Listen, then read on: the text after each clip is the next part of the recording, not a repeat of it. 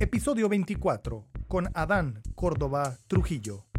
Estimados amigos de Monitor Nacional Anticorrupción, es un placer para su servidor Aarón Grajeda Bustamante tener la oportunidad de platicar con uno de los eh, grandes amigos, quien es presidente del Comité de Participación Ciudadana de Oaxaca, alguien que ha estado recientemente muy activo con eh, actividades y foros de participación ciudadana, un foro de buenas prácticas que se ha desarrollado el día 29 y 30 de abril con representantes eh, tanto del Sistema Nacional de Participación eh, Ciudadana y como otro representante de la red nacional. Me refiero a nuestro colega y amigo presidente del sistema en Oaxaca. Estoy hablándoles ni nada más ni nada menos que de Adán Toba Trujillo. Estimado presidente, ¿cómo se encuentra?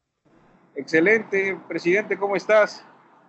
Es un placer para todos quienes integran el Monitor Nacional Anticorrupción enlazarte en este preciso momento. Te encuentras en, Huatulco, así que eh, de una manera este, muy personal te agradecemos que te des tiempo para conversar con nosotros. nada, al contrario, agradezco la invitación para poder platicar y la oportunidad de compartir con todos este momento. Nos interesa particularmente conocer qué se ha venido trabajando, cómo se ha conformado y qué da inicio a esta necesidad de pues integrar una comisión de asuntos municipales, cuándo se lleva a cabo y cómo inician los trabajos de su agenda. Esta comisión de asuntos municipales surge en el marco de la colaboración que tiene la Red Nacional de CPCs, así que queremos empezar particularmente con la conformación y los trabajos iniciales de esta comisión. Así que tienes la voz, Adam. Sí, el, como todos sabemos, en junio del año pasado tuvimos la, la reunión de la red de comités de participación ciudadana. En el marco de esos trabajos se da la integración de la Comisión de Integración de los Municipios a los Sistemas Locales Anticorrupción. Este es un problema que se detecta al seno de los comités y al seno de la red, porque casi la mitad de las normas locales, de los sistemas locales anticorrupción del país, no consideran a los municipios dentro de sus leyes en un marco normativo en sus formas de participación de forma clara, de forma precisa, de cómo van a ser representados o cómo pueden participar dentro del sistema. En todas las, normas, la reforma constitucional local de todo, de todo el país, lo que se establece es que los municipios van a participar, incluso son sujetos obligados de, la política pública de combate a la corrupción. En algunos, como es mi caso, el objeto del sistema es coordinar las labores de prevención, de detección, de investigación y de sanción de los posibles actos de corrupción y de faltas administrativas graves y de coordinación con los diferentes niveles de gobierno. Esta coordinación que viene enunciada en nuestra ley no establece un marco normativo, una forma de participación. La ley del Sistema Estatal de Combate a la Corrupción de Oaxaca solo considera a los municipios, pero no dice cómo van a participar. Y esto nos ha generado cierto conflicto porque los municipios en su autonomía, como todos sabemos, pues tienen una autorregulación, la facultad de determinar cómo, autorregularse, cómo autogobernarse. Sin embargo, pues hasta hoy no tenemos un marco normativo en el que se establezca de forma clara cómo van a participar en el combate a la corrupción. Al igual que nosotros, existen otros estados, como Tlaxcala, que los considera, pero que no establece el mecanismo. Sin embargo, también tenemos estados como Guanajuato, que tiene un mecanismo de representación a través de sus contralores y otro mecanismo como el del Estado de México que sí establece la obligatoriedad de que los municipios cuenten o creen con un sistema de combate a la corrupción a nivel municipal. Estas asimetrías legales también se ven reflejadas en las asimetrías geográficas que tenemos en los estados. Cada estado tiene una singularidad. Nuestro hermoso país, con su multiculturalidad, con la cosmovisión de nuestros pueblos y más nuestro estado, pues se ve reflejado en el marco normativo. A mí me parece que los parlamentarios, cuando establecieron los sistemas locales y en el caso de mi estado, pues vieron este gran reto. Nosotros tenemos 570 municipios, 153 que se gobiernan por partidos políticos y 417 que vienen gobernándose por sistemas normativos internos o usos y costumbres como la mayoría de la gente los conoce. Entonces, basándonos en este marco normativo, en esta autonomía, y en estas facultades que la ley orgánica municipal local establece, pues tenemos este gran reto de establecer un mecanismo, de proponer nuevos marcos y de proponer la forma de participación. Algo interesante que hemos detectado también en las reuniones de la comisión es que hay estados que han establecido condiciones a través de convenios de trabajo, a través de convenios de participación. Y entonces estamos viendo que la vida política del país, que es el primer nivel de gobierno en los municipios, hay presidentes municipales que han estado estableciendo el combate a la corrupción o acciones de combate de forma proactiva. Eso también es digno de aplaudirse, no porque un marco normativo te dé la obligación o la facultad, sino porque tú, como representante de un primer nivel de gobierno, asumes el combate a la corrupción de forma proactiva.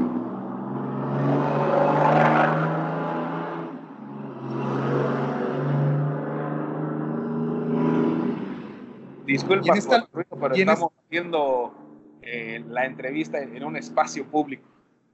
Ah, pues así es, la lucha anticorrupción tiene que darse en cualquier espacio, no duerme y nosotros tampoco, presidente. Así es, estimado presidente. Eh, mira, ahora abundando en este concepto, eh, creo que es un buen momento. Yo he asumido el, el lema de que un buen gobierno es aquel que no necesariamente se fundamenta en la norma para hacer sus acciones, si son en beneficio de la colectividad, en beneficio de la sociedad a la cual se debe. A mí me parece que hoy estamos en un proceso nuevo de administración pública, estamos en una nueva etapa de la gestión en que no necesariamente tenemos que estar esperando un marco normativo. Yo invito a las autoridades municipales a que asuman este nuevo rol, a ejercer un buen gobierno y hacer acciones de forma proactiva. Invariablemente el tema de la corrupción es el segundo tema de mayor importancia para la ciudadanía, solo por debajo de la inseguridad. Entonces, alguien que se, que se diga un buen gobernante o que quiera ser un buen servidor público, necesariamente tiene que voltear a ver estos dos grandes males, necesariamente tiene que focalizarse en combatir estos dos aspectos públicos y evidentemente esto, sin duda, hará una percepción de buen gobierno. Ha habido varios ejercicios en Sonora, eh, Adán, relativos a tratar de impulsar desde la autonomía municipal una serie de acciones y en este sentido han tomado relevancia determinados regidores que se han sumado para conformar comisiones de trabajo anticorrupción. ¿Has oído hablar de alguna de estas experiencias y si hay trabajos también al interior de algún sistema local anticorrupción donde los regidores mismos estén eh, tratando de llevar a cabo esfuerzos para enlazar acciones semejantes a la que un sistema local anticorrupción eh, desea impulsar? Sí, en, el seno de las, de las reuniones de, de la comisión, en la que participan representantes de, casi todos los estados del país, o por lo menos de todos los sistemas que, que se han consolidado, hemos estado revisando las experiencias. Como ejemplo tenemos Veracruz, que ha estado revisando la posibilidad de que se genere un marco normativo que permita que las Contralorías municipales sean propuestas por el regidor de oposición a quien ejerce el gobierno. También existe la posibilidad de que haya facultades para el Contralor de que sea posterior al periodo gubernamental, es decir, que el periodo del Contralor Municipal sea mayor al de la autoridad que lo. Existen también otros ejercicios en los cuales se están dando estos códigos de conducta, estos códigos de ética, un marco normativo de integridad, se está promoviendo en este momento la generación de valores. Hay diversas prácticas gubernamentales en donde no se establece la obligatoriedad de tener un órgano de control interno. Y en este mismo marco también, ahora la Comisión de, Integración de los Municipios a los Sistemas Locales nos encontramos en una revisión, la que estamos revisando un marco normativo general. Estamos proponiendo al seno de la Comisión todavía, esperamos en poco tiempo llevar al seno de la red y llevar, ¿por qué no?, al Congreso Federal, una propuesta de reforma que nos permite establecer líneas generales básicas para la participación de los municipios, para con esto generar las bases y también tener un marco normativo que le permita a la autoridad tener un mayor campo de acción.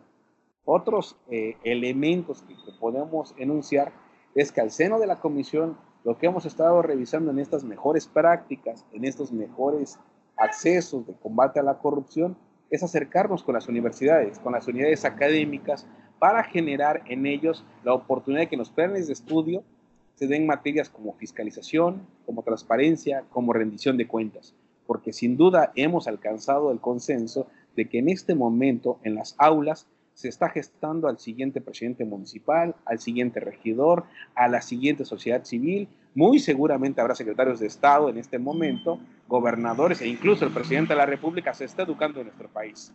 Y es importante que cuando estos alumnos lleguen a ser servidores públicos y tengan como objetivo tener un buen gobierno o acceder a un buen gobierno, tengan las bases sólidas de lo que es el acceso a la información, de lo que es la rendición de cuentas y de lo que es formar ciudadanía de lo que es una buena gobernanza.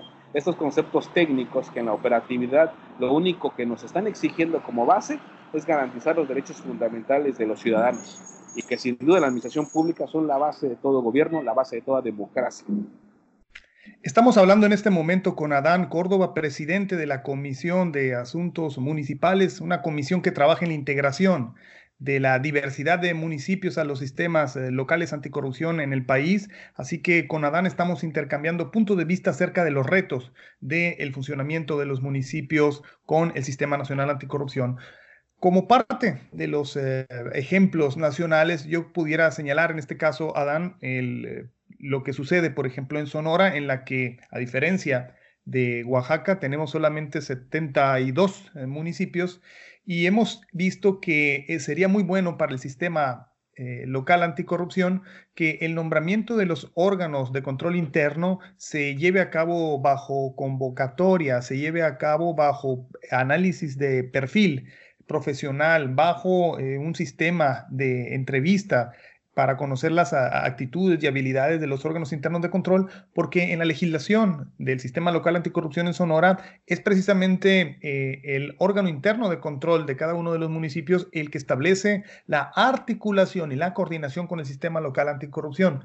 En otros estados también ha permeado esa, esa sensibilidad en los legisladores al momento de crear las leyes marco del sistema local anticorrupción. La pregunta que surge aquí es la siguiente. Muchos especialistas han comentado que toda vez que el nombrar órganos internos de control de esta manera, donde podamos garantizar eh, la meritocracia por encima del interés de se necesitaría quizá un cambio en la legislación nacional para eh, la administración de los municipios. ¿Cuál es tu sentimiento en este sentido?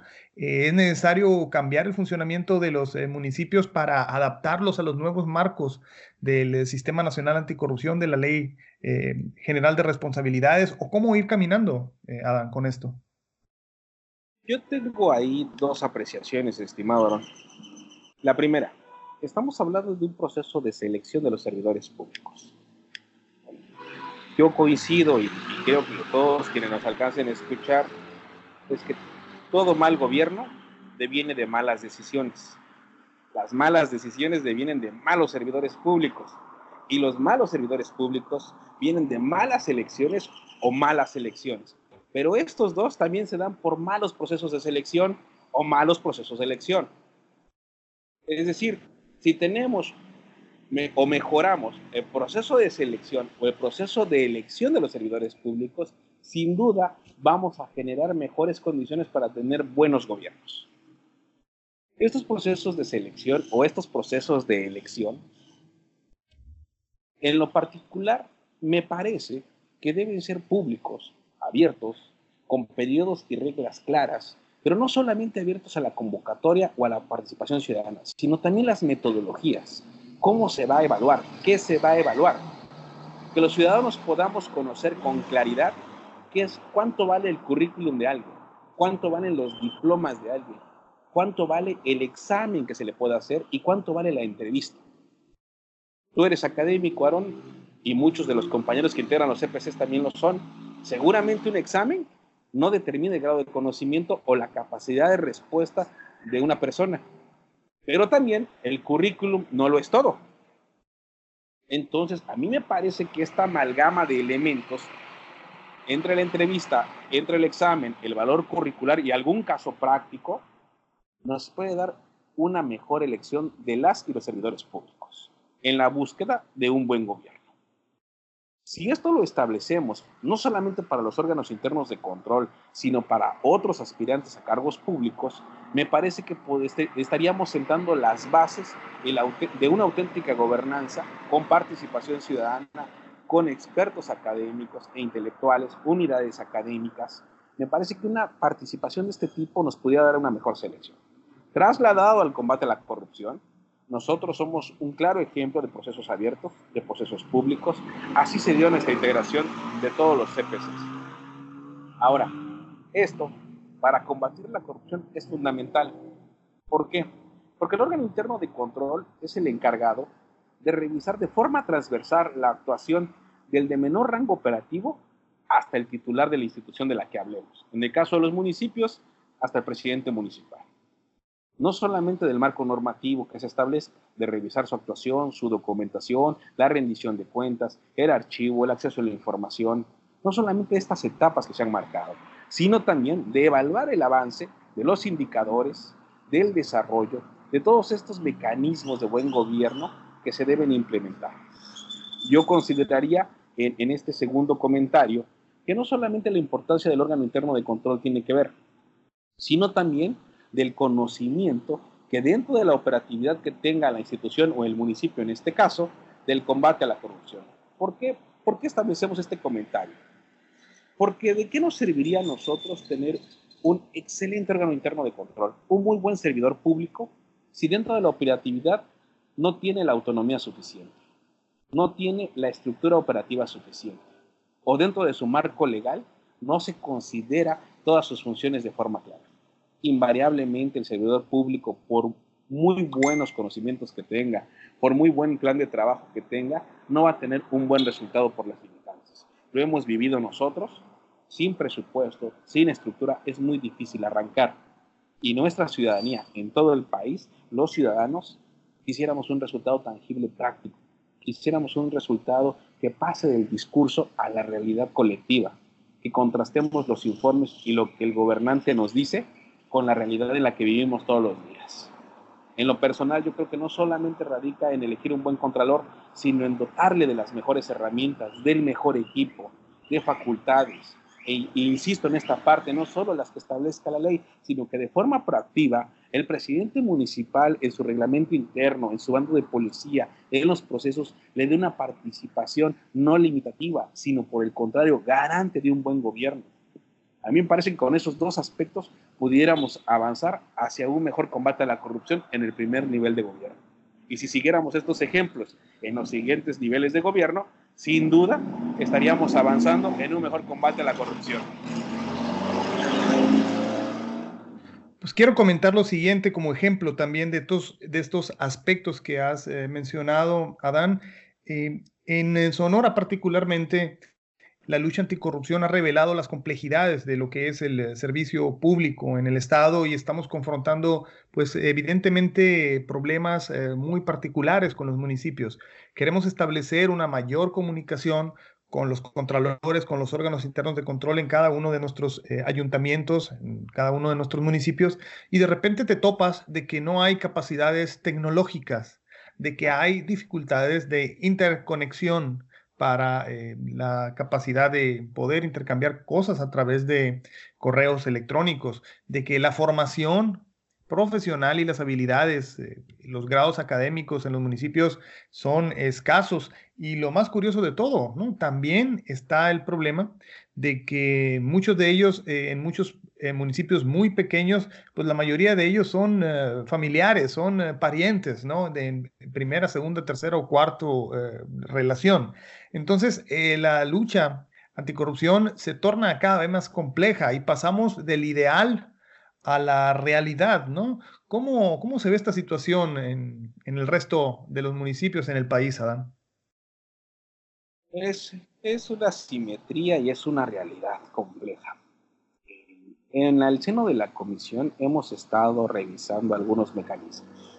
Como ejemplo, Guanajuato que establece una coordinación regional de los contralores y de estas regionales establece una representación. Es decir, un contralor pertenece al sistema en representación de los municipios. Así también tenemos el Estado de México, que con sus sistemas locales se ve representado en todo el sistema estatal de combate a la corrupción. Pero también tenemos casos como el de Puebla, que hoy se establece o están estableciendo buscando firmar convenios de participación en los contratos. Pero lo que tú acabas de decir no solamente tiene que ver con la coordinación, tiene que ver con las capacidades de selección y con las herramientas con las que se les dota a estos representantes. Sin duda, establecer hoy la participación de los municipios es complejo. Sin duda, el, tema del acceso tecnológico en nuestro país no está garantizado. No tenemos hoy todos los mexicanos la oportunidad de estar interconectados a la red o esto que nos permite estar a kilómetros de distancia y podernos comunicar. Me parece que tenemos que avanzar en estos aspectos. Primero, establecer reglas generales, aspectos mínimos que permitan que un órgano interno de control avance. Y yo insisto en esta parte de los procesos de selección, porque si hacemos un buen proceso de selección, tendremos mejores servidores públicos, por consecuencia un mejor desarrollo de funciones. Pero si no le dotamos de herramientas, tampoco podremos avanzar. En Oaxaca, hace poco asistimos a un foro regional en una de nuestras regiones, en la sierra de nuestro estado. El Instituto de Acceso a la Información le daba a conocer a los presidentes las obligaciones que tenían, la importancia del acceso a la información, de garantizar la difusión de la información pública, de todas estas obligaciones que la ley general y la ley local le establecen. Sin embargo, un presidente municipal se para y le dice al capacitador, yo no cuento con página web, pero esto me genera responsabilidad porque no cumplo con la ley. Evidentemente el capacitador le dijo que sí, que estaba en falta porque no tenía la primera obligación, que era tener su página web. Sin embargo, el presidente le comenta al capacitador, es necesario que yo la tenga. ¿Por qué? Porque yo cada domingo hago una asamblea pública, presento mi información y si el ciudadano o la ciudadana tiene dudas, en ese momento la aclaramos.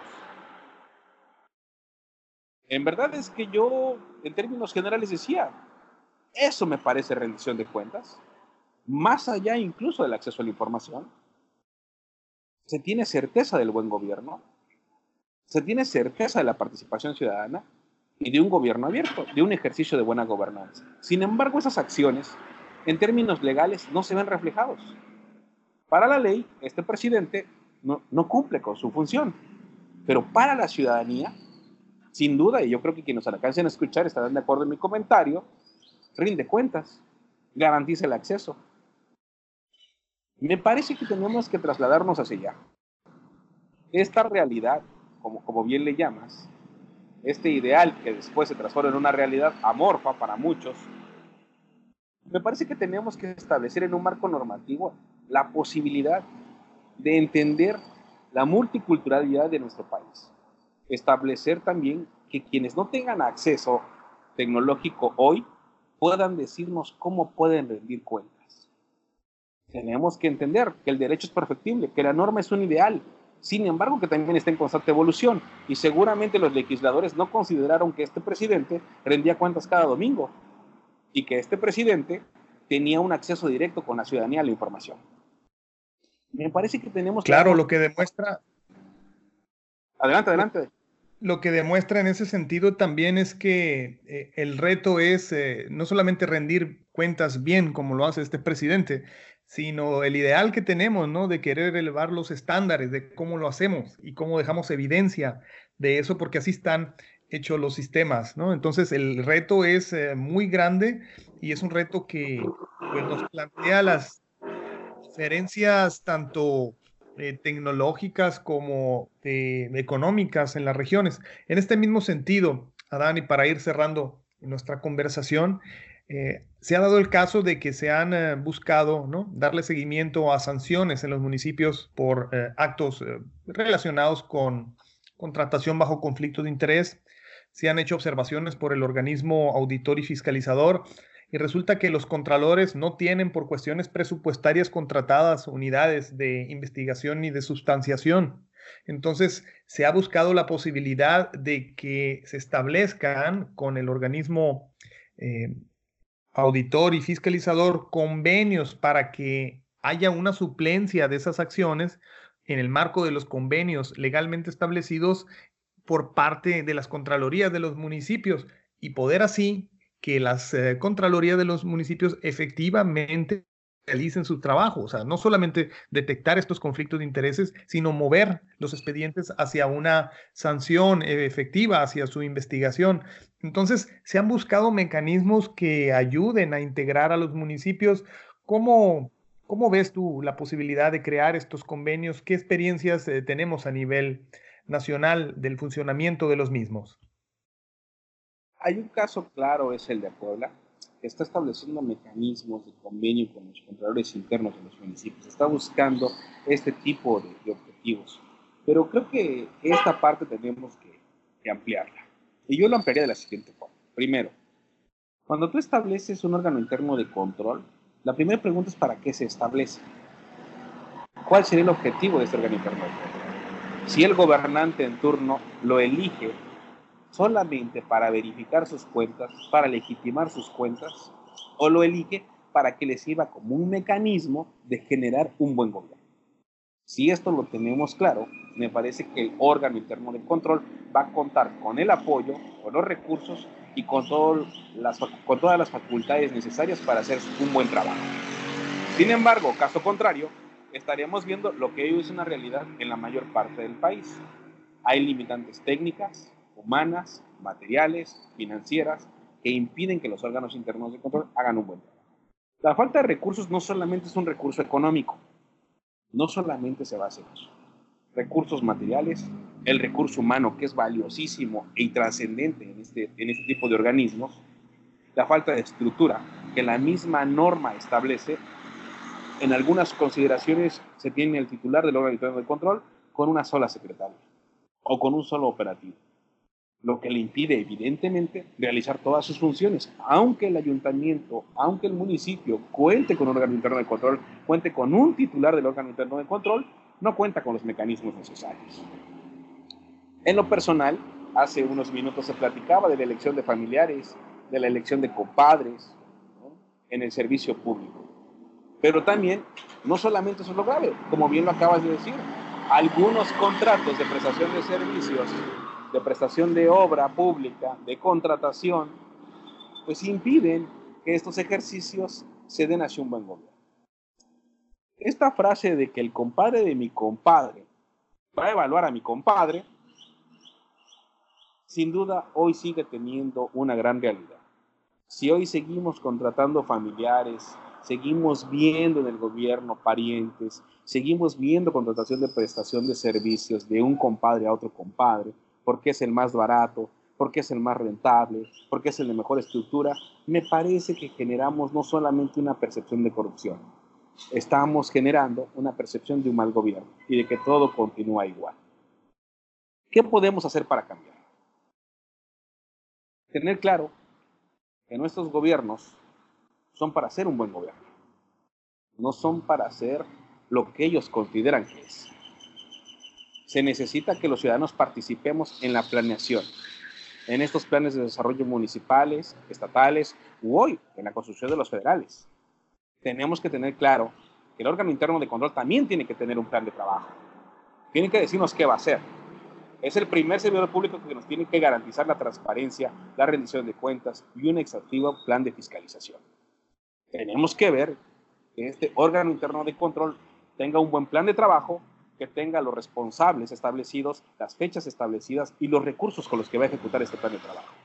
Los ciudadanos tenemos la oportunidad de darle seguimiento a estos planes, tenemos la oportunidad de seguir estos mecanismos y de participar en la toma de decisiones. Yo hoy diría, si esto fuera, vamos a llamarlo así, tuviera todos los elementos, si tuviéramos un buen órgano interno de control, tuviéramos buenas estructuras, tuviéramos buenos marcos normativos, sería garante de que ya no hubiera corrupción. Me parece que no. Difícil, difícil. Es una, es una construcción permanente, como podrás imaginarte. En esta lógica, ya para cerrar, estamos conversando en Monitor Nacional Anticorrupción con nuestro colega y amigo Adán Córdoba, quien es eh, quien dirige los trabajos de integración de municipios del Sistema Nacional Anticorrupción. Adán, sabemos todos que estás en el último año, tú estás prácticamente en el trayecto de cierre, ¿no? Del empuje de los últimos 100 eh, metros de esta carrera, ¿no? Que cada presidente tenemos de cerrar y concluir nuestro año. Me gustaría que nos hablaras así de los temas que más te preocupan como presidente del CPC en Oaxaca y cuál es eh, eh, tu agenda, tanto en voluntad y en convicción respecto a la lucha anticorrupción para este, este cierre de periodo de presidente que tienes ante ti. Yo asumí la presidencia del Sistema Estatal de Combate a la Corrupción el 16 de enero de este año. A partir del 17 de enero, yo estoy cerrando todos los días, tratando de rendir un informe diario a la ciudadanía. Estamos buscando que cada acción de cada día sea para construir un mejor sistema, para construir mejores instituciones, para construir una mejor ciudadanía. Estamos promoviendo la participación ciudadana desde todos los enfoques.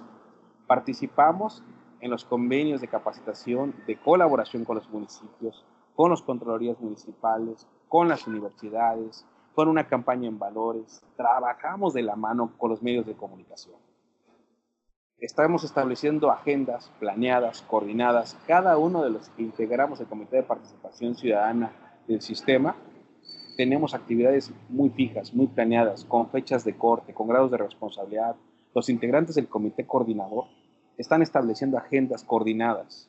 Tenemos mecanismos de capacitación, de especialización para la ciudadanía, para las instituciones, para los servidores públicos que integran el sistema y contamos hoy con un buen aliado. La Comisión de Vigilancia del Sistema Estatal de Combate a la Corrupción del Congreso del Estado, que como todos sabemos el Poder Legislativo no se encuentra dentro de los trabajos del sistema, de forma proactiva ha colaborado con nosotros. Hemos hecho ocho foros regionales que van a continuar en, en fechas futuras, pero que esto nos ha permitido acceder también a los presidentes municipales, trabajar de forma conjunta en el análisis de nuestro marco normativo, establecer nuevos criterios, coordinar las funciones. Como todos sabemos, no existe una partida de difusión o de medios de comunicación a los sistemas. Sin embargo, este tipo de trabajos nos, nos tenemos en una difusión proactiva, en una difusión de impacto. ¿Por qué? Porque logramos conjuntar que las autoridades colaboren, conozcan el sistema, hacemos eventos públicos, gratuitos, que se convoca eh, a, todo, a toda la ciudadanía interesada, no se cierra solamente a las instituciones. Todos los actos que hacemos en el sistema los difundimos de forma tal que cualquier interesado pueda participar como ejemplo, lo que hemos hecho en estos últimos meses, la campaña en valores está siendo producida por universidades, está siendo difundida por Corte B, que es el canal local, y está siendo colaborada con universitarios. Los universitarios son los que establecen los mecanismos. No hay ningún marco legal, no hay ninguna restricción. Queda a consideración a la imaginación y a criterio de los ciudadanos, de los estudiantes en este caso, de cómo establecer los vínculos, los diálogos, los aspectos visuales, auditivos. No hay limitantes por el sistema. Lo que buscamos es que el ciudadano se meta al combate a la corrupción, participe desde su aspecto colectivo en el combate. Ahora, en el caso de las instituciones, se ha fortalecido la relación con todos los integrantes del comité coordinador para que de forma conjunta avancemos. Hemos hecho ejercicios de forma proactiva, cómo subir nuestra información, como los, la mayoría de los CPCs lo tienen en sus páginas web, de cuánto ganamos, cuáles son nuestras facultades, las sesiones, las actas. Nosotros publicamos la convocatoria, publicamos el orden del día, transmitimos en vivo por las redes sociales y eso nos ha dado mayor acercamiento a la ciudadanía. Hemos tenido la visita de ciudadanos a las sesiones, también en algunas ocasiones pues hemos tenido ausencia ciudadana, sin embargo, por redes nos preguntan, nos han estado enviando solicitudes de información y eso nos habla que la ciudadanía está interesada en el sistema. Otro, otro gran elemento que hemos tenido ahorita y es un gran aliado es precisamente la Corporación de Radio y Televisión del Estado, que nos permite tener un programa de radio cada lunes a la una de la tarde. Cada lunes a la una de la tarde contamos con una hora para hablar del tema de corrupción de las instituciones, de la corrupción, del combate a la corrupción de forma proactiva, de la corrupción que impera eh, a nivel municipal, a nivel estatal, a nivel federal. Emitimos opiniones con universitarios, con académicos, con intelectuales, con periodistas, con líderes de opinión. Y esto nos permite también a todos nosotros conocer el sentir ciudadano. Ahora, también en un, en un acuerdo que teníamos en la sesión de comité coordinador, se acordó precisamente que fuera el Colegio de Contadores quien revise los estados financieros, la información financiera que tiene la Secretaría Ejecutiva, que revise toda la información del sistema y que sean los ciudadanos los que emitan una opinión respecto a esta información.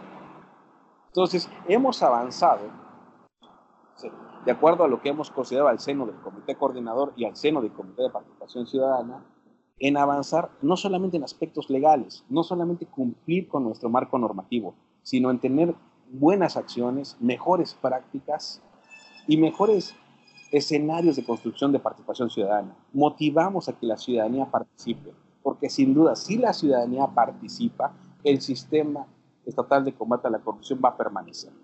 Como todos sabemos, el sistema se crea desde la ciudadanía, se forja en la ciudadanía y la base esencial está en la participación ciudadana. El sistema estatal y como todos los sistemas, incluso el sistema nacional, no va a sobrevivir sin participación ciudadana. Si todos establecemos que los ciudadanos participen, sin duda no habrá reforma legal que pueda tirar el sistema. ¿Por qué? Porque los ciudadanos se habrán empoderado de esta lucha. Los ciudadanos se habrán empoderado de las instituciones y sin duda el combate a la corrupción va a ser más efectivo, va a ser más eficaz. Muchas gracias, Adán. Queremos, en nombre del equipo que produce Monitor Nacional Anticorrupción, darte las gracias. Recordarle también al auditorio que estamos en iTunes, estamos también en Spotify y nos pueden encontrar en Anchor, así que pueden también visitar nuestra página. Adán, te mandamos un abrazo y esperamos que todo este ímpetu que te caracteriza encuentre eh, muy pronto este, y siga fomentando, ¿no? siga siendo inspiración para quienes estamos en el combate a la lucha anticorrupción. Entonces, agradecerte a ti, Aarón, el esfuerzo, este esfuerzo que has hecho como monitor, este esfuerzo que has hecho desde tu, eh, tu sistema de combate a la corrupción en lo local. También eres alguien a quien es digno de seguir, es digno de verte, estar buscando nuevos mecanismos, nuevas participaciones. Te felicito por este ejercicio. Gracias por la oportunidad de compartir con todos lo, que hemos hecho desde el Estado de Oaxaca, desde la Comisión de Integración de los Municipios a los Sistemas Locales. Y felicitar a todos los compañeros que invariablemente yo sé que en el equipo de monitor no eres tú solo, tú eres eh, el representante de este esfuerzo. Y felicitarlos a todos porque también nos permiten este tipo de mecanismos llegar a más ciudadanos.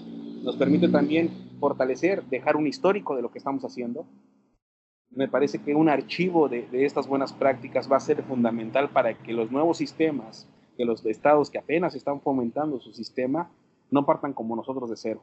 Ya va a haber una base mínima que van a tener ellos de guía para poder fortalecer el combate a la corrupción.